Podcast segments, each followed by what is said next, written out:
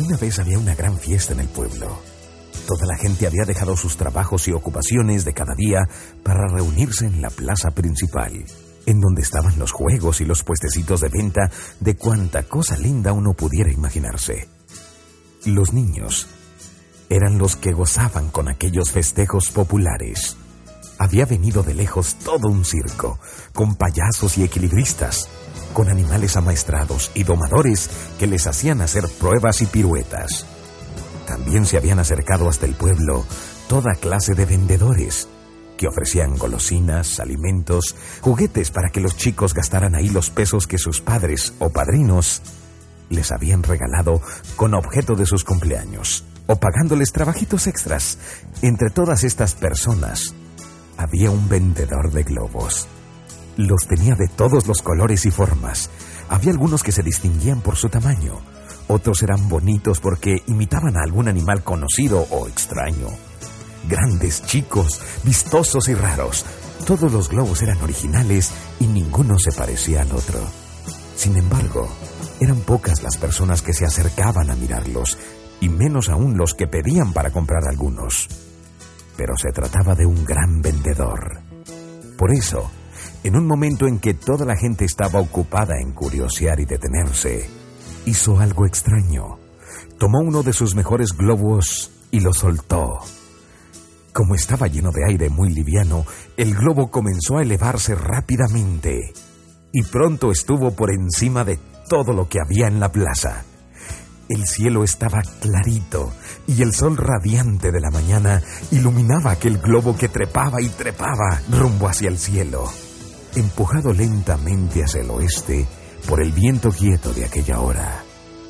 El primer niño gritó, ¡Mira, mamá! ¡Un globo! Inmediatamente fueron varios más que lo vieron y lo señalaron a todo el mundo.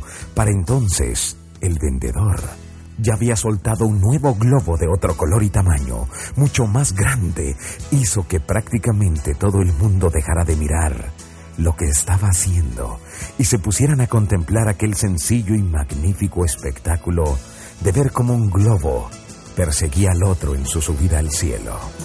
Para complementar la cosa, dos globos con los mejores colores que tenía, pero atados juntos.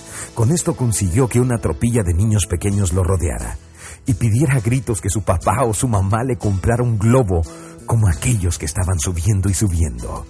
Al gastar gratuitamente alguno de sus mejores globos, consiguió que la gente le valorara todos los que aún le quedaban, y que eran muchos, porque realmente tenía globos de todas formas y colores. En poco tiempo ya eran muchísimos los niños que paseaban con ellos y hasta había alguno que imitando lo que viera había dejado que el suyo trepara en libertad por el aire. Había ahí, cerca un niño negro, que con dos lagrimones en los ojos miraba con tristeza todo aquello.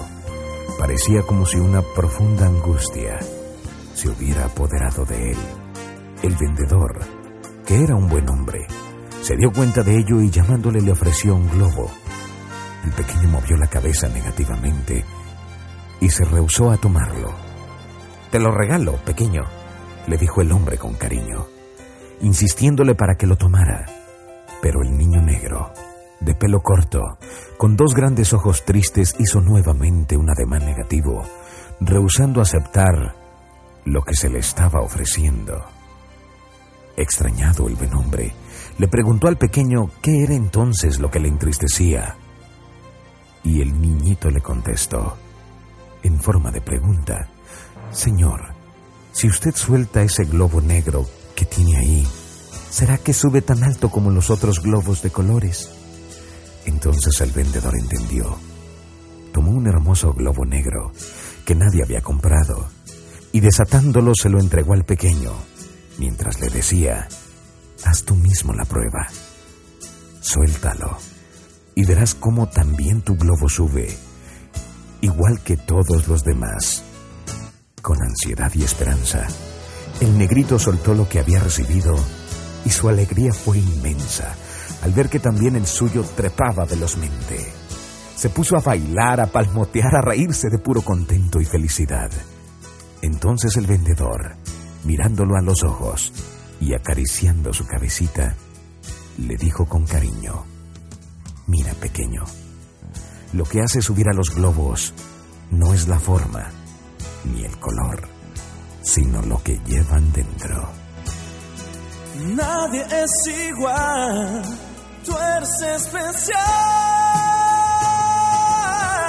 Solo tienes que ver en tu interior que lo más bello está en tu corazón.